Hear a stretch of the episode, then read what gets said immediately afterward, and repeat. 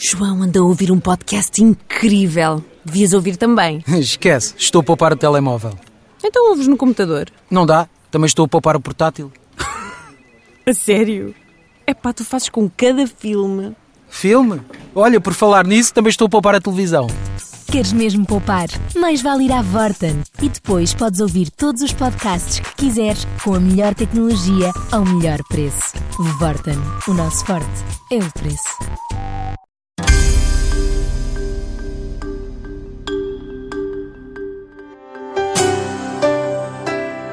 Partir do naufrágio de um jovem alemão junto à costa portuguesa, nasceu a aventura do negócio familiar da Quinta da Plancel, que já vai na terceira geração e com planos para 2021 que passam pela aposta no enoturismo, também pelo crescimento em mercados que vão de Portugal ao centro da Europa e aos Estados Unidos.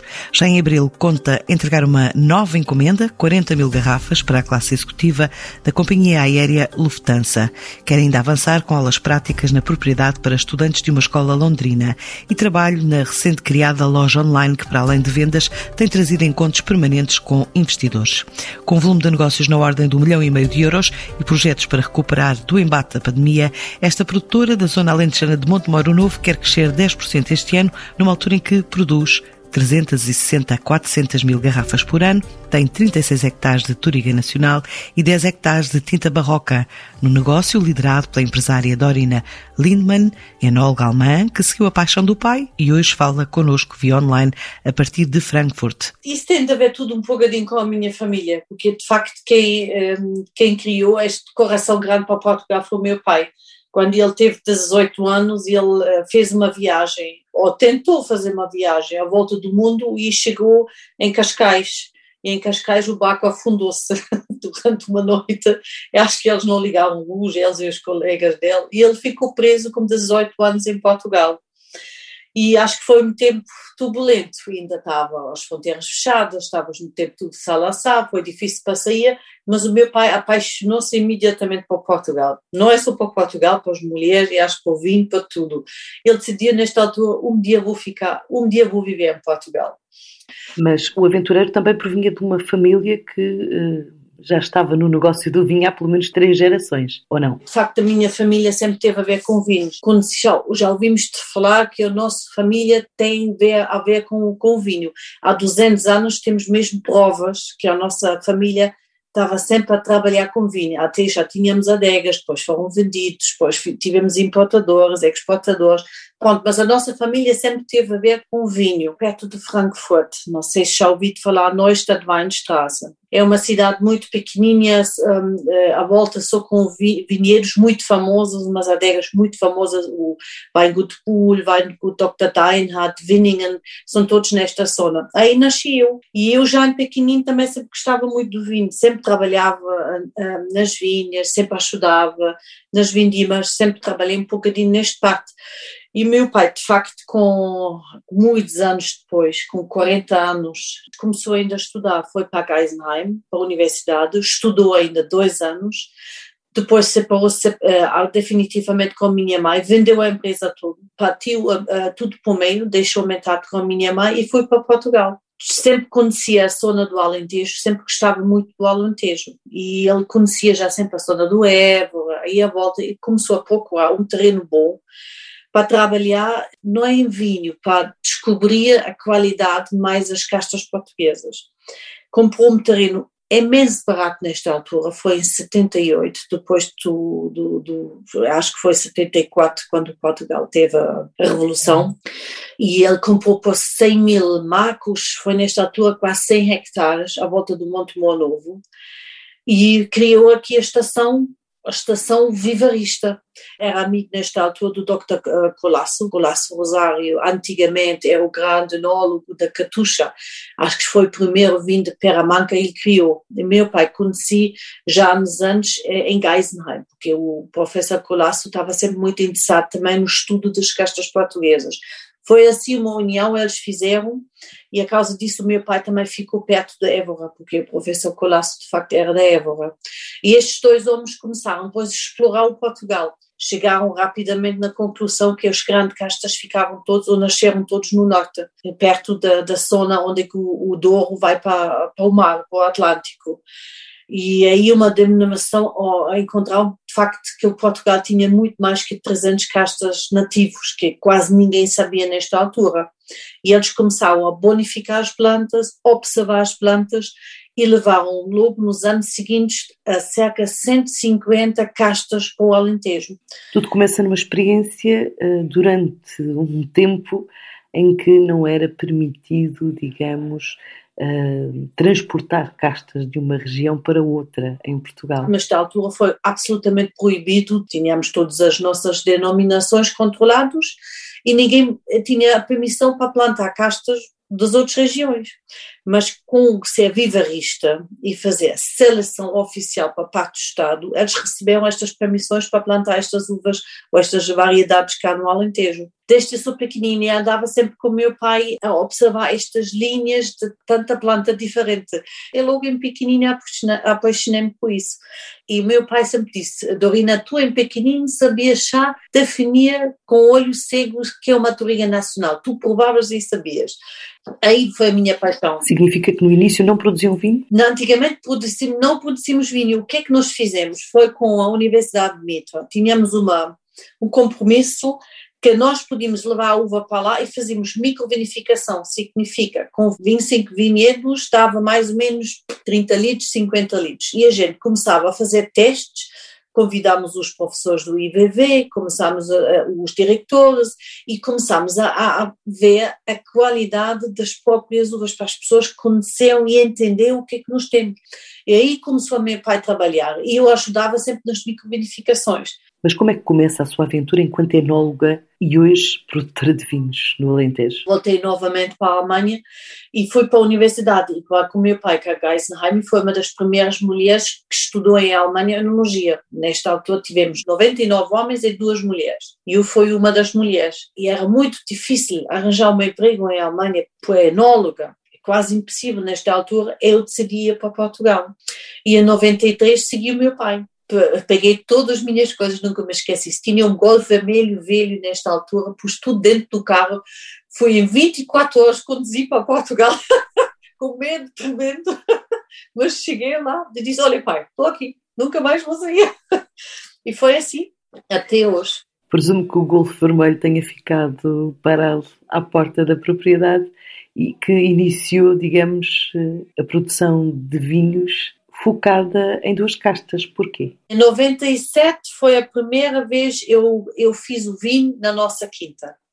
E aí, com este trabalho das microvinificações, eu descobri com o meu pai rapidamente que, de facto, a Toriga Nacional e a Tinta Barroca eram duas castas, castas que adaptavam-se fantasticamente no Alentejo, porque ficaram com esta frescura, com mineralidade, não ficaram vinhos quentes e sobrecarregados e taninosos a mais, não, mostravam mesmo um pacto de elegância que era muito difícil encontrar no Alentejo.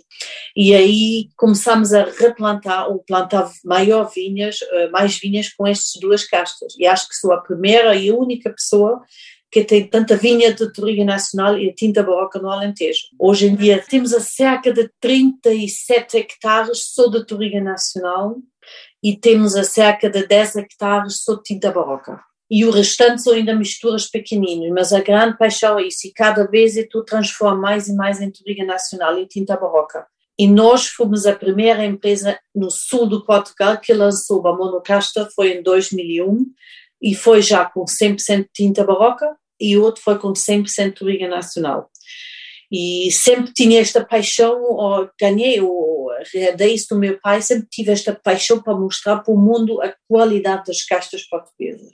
Porque acho que ninguém no mundo tem castas como nós cá em Portugal não é só Toriga, também as trincadeiras, também o aragonês, os certos clones, os nossos alberinhos, até o azal e avesso, acho que são os castos de futuro. Vamos plantar por, eh, este ano ainda um hectare do azal, recebemos uma autorização especial, porque nós descobrimos que é uma casta do norte, sim senhor, mas tem uma película grossa e adapta-se no Alentejo e com, conforme destas climáticas, eh, mudanças climáticas nós sofremos hoje em dia, esta casta está se adaptando cada vez mais fora da, da zona dele e vai, vai ficar muito bom. Eu acho que vai fazer grandes vinhos no Alentejo.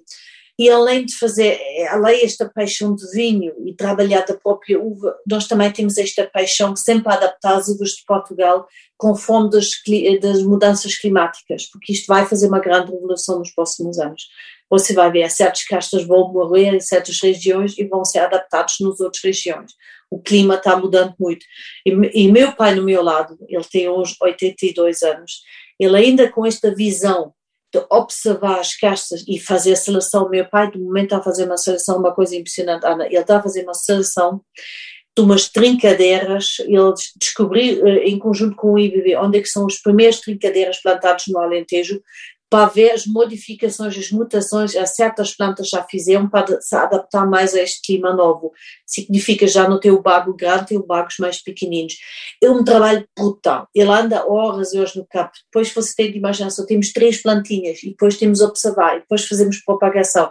São novamente 10 anos de trabalho. Mas é pá, desde que meu pai está em Portugal, estamos a viver inovação. Sempre descobrimos novas coisas, sempre estamos a fazer estamos a fazer um passo num novo caminho e acho que é o futuro, não é ficar parado aqui.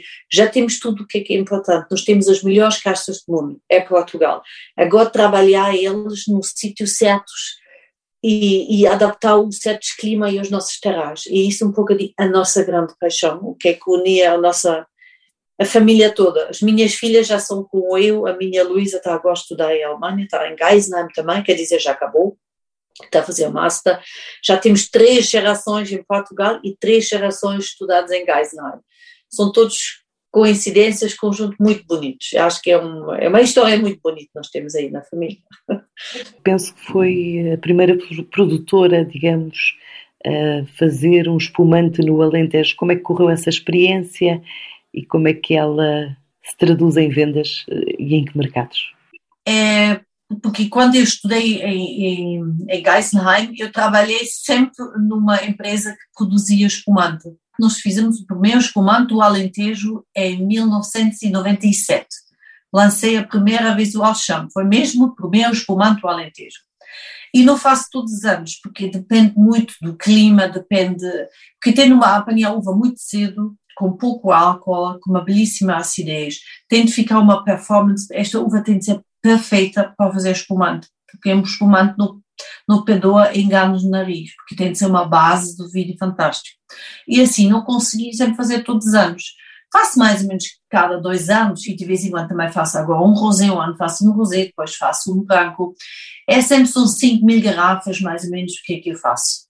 É isso, é minha, uma paixão minha, não quero, não quero deixar, mas todos os anos também não consigo fazer. Mas normalmente acho que fazemos um espumante bom e chama-se Alchama. Isto foi um bocadinho a ideia do meu pai.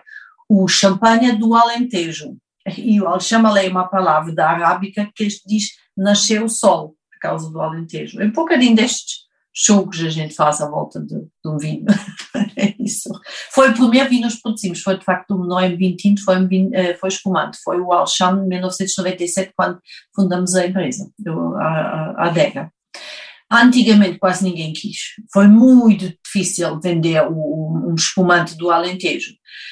Hoje em dia já um bocadinho mais, estamos sempre vendendo, temos 5 mil garrafas e não faço mais, é também uma das políticas minhas, mesmo podia ter vendido mais e não vou fazer mais, eu tenho a minha própria uva para esta produção, não tenho mais, não faço, acabou, chega por aqui.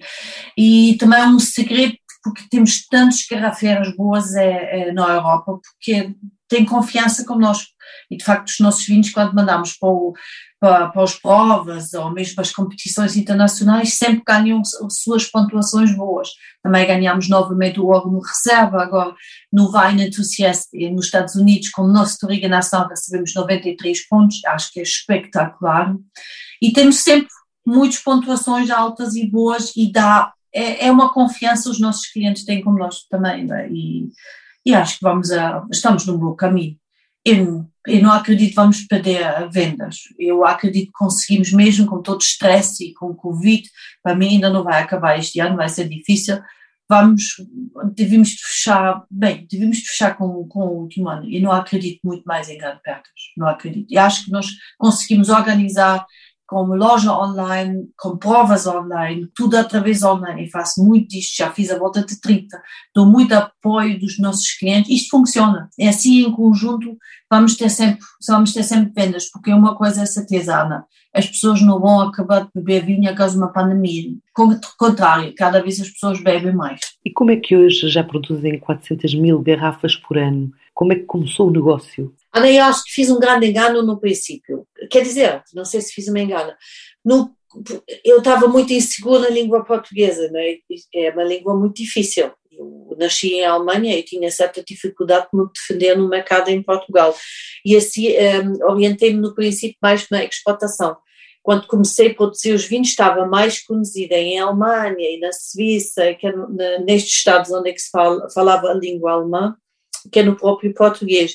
nunca lutei assim neste mercado e ficava, fiz a minha carreira de venda mais na exportação. Isto mudou nos últimos dois anos. Nos últimos dois anos, com a minha Júlia, nasceu em Portugal e o coração dela é completamente portuguesa, ela não quer saber nada do alemão.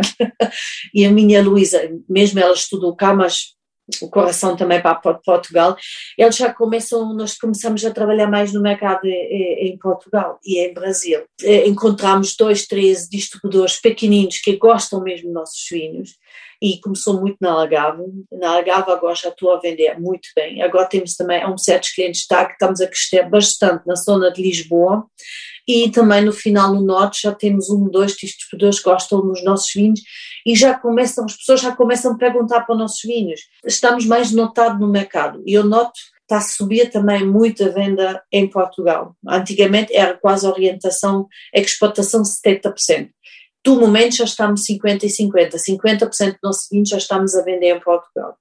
E tudo isso unimos um bocadinho na, neste novo rock, fizemos um relanche do, do nosso plancel e a Rita Rivotti, é que também é mulher, é uma grande mulher, gosto muito desta gráfica, e foi ela que decidiu que nós devíamos utilizar de facto a nossa brasão, porque a brasão da família Böhm Lindemann é velho, já tem mais que 800 anos, ficava centralizados e à volta disso trabalhamos, explicamos um pouco o que é que estamos a fazer a uma empresa que trabalhou sempre com vídeo. A terceira geração em Portugal com uma grande paixão de trabalhar só castas portuguesas. E é um bocadinho assim, e planta nome, planta selecionada. E, e, este, acho que é um projeto muito bonito, foi muito bem feito e acho que estamos a, a ganhar muito mercado com isto. Estou muito contente no momento, estou muito contente. E no último ano, como é que atravessaram a pandemia? Que esforços desenvolveram para ultrapassar os constrangimentos na venda de vinhos? Oh, primeiro, a crise bateu-nos todos. Nós também tínhamos, nós perdemos a volta de, de 25% de venda, porque não esquece, eu não trabalho com os grandes supermercados. Quem trabalha muito no pacto de supermercados ganhou muito. Esta gente ganhou e duplicou e fez um grande negócio a nossa linha Plancel está na mão da gastronomia e do retailer, do small retailer, das garrafeiras, isso tudo. Aí sofremos, sim senhora, mas graças a Deus, eh, da parte da exportação, os suíços e os alemães e a Áustria e a Inglaterra não sofreram assim tanto, eles eh, ajudaram a muita estabilidade. É de facto perder novamente muito mercado português no último ano, praticamente 80% de gastronomia, aí perdi muito e já estamos a recuperar com loja online, fizemos depois uma loja online, fizemos uma uma parceira com outras lojas online em Portugal, até os meus distribuidores também começaram a fazer a entrega em casas, no domicílio e juntaram os nossos vinhos e já estamos a crescer novamente. Acho que é uma forma de se adaptar na pandemia. Nós todos temos, tínhamos de mudar de mentalidade, já não é estar junto com as pessoas, agora temos de fazer nos encontros no sumo. Mas funciona, funciona. As pessoas estão-se a adaptar, os online shops cada vez funcionam mais. Isto mudou completamente em Portugal também, como mudou em todo lado. Eu, na última semana, tive um encontro com logo 22 estados no, no, na América. Isto era antigamente impossível. Eu viajava, eu viajava três semanas e conseguia ver quatro estados, quatro distribuidores. Nesta vez juntei-os todos, fiz uma grande online prova e já tinha, já tinha logo, já tinha logo encomendas atrás. É, está mudando, as pessoas estão a mudar. Eu acredito que vai mudar e vai se estabilizar. Temos todos nós a adaptar mais e mais da coisa técnica. Temos mesmo. e quais são os planos para este ano de 2021? No momento estou a fazer crescimento e manter os nossos mercados. Eu agora ganhei também uma tenda da Lufthansa. Eu nunca imaginava que a Lufthansa ia, ia buscar o vinho, mas de facto no dia 15 de abril vamos entregar 40 mil garrafas só para a business class, o que é espetacular, espetacular para nós, para a Lufthansa. É um, um grande marketing, que é super estar no business. Para mim, o mercado muito importante é Portugal, porque todos os jornalistas de fogos vão ver também qual é a avaliação dos vinhos no país próprio. E aí temos de trabalhar cada vez mais Portugal. E acho muito importante, para mim, vai continuar sempre a Alemanha e na, na Suíça e Bélgica, Luxemburgo, mas centralizado na Europa. Do único onde é que estou a trabalhar mais focado é agora nos Estados Unidos. Canadá está ainda completamente fechado, mas Canadá também está a trabalhar bem por mim. Estão nos, eu estou nos três liquor boards da Canadá.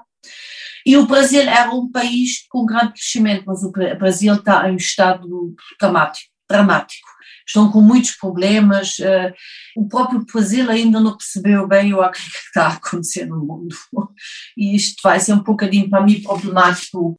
E estamos a investir, e acho que vai ser também futuro, Ana, uma pequena enoturismo na nossa quinta. Tem uma capela no século XI, a Capela Santa Margarida, que é linda, e tem umas casas velhas à volta. Recebi uma autorização da Câmara para fazer reconstrução. Consigo fazer mais ou menos quatro pequenos apartamentos e isto vai ser, o, acho que, o turismo de futuro. As pessoas não querem estar num hotel onde é está muita gente junto, que é onde é que se pode acumular novamente muito vírus. E acredito estas coisas mais fora, no Alentejo, num espaço um bocadinho separado, isto vai ser um bocadinho pouco raro. Eu acredito muito nisso e estou a investir também nisso.